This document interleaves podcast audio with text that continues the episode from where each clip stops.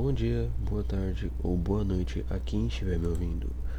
Muito prazer, eu sou André Vinícius e eu e a minha turma iremos falar sobre um dos vestibulares mais concorridos no país, o Enem.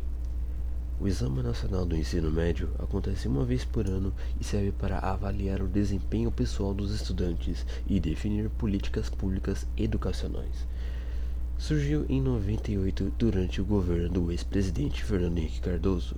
Sua principal função era analisar o nível de educação do ensino médio no Brasil, mas desde lá mudou bastante.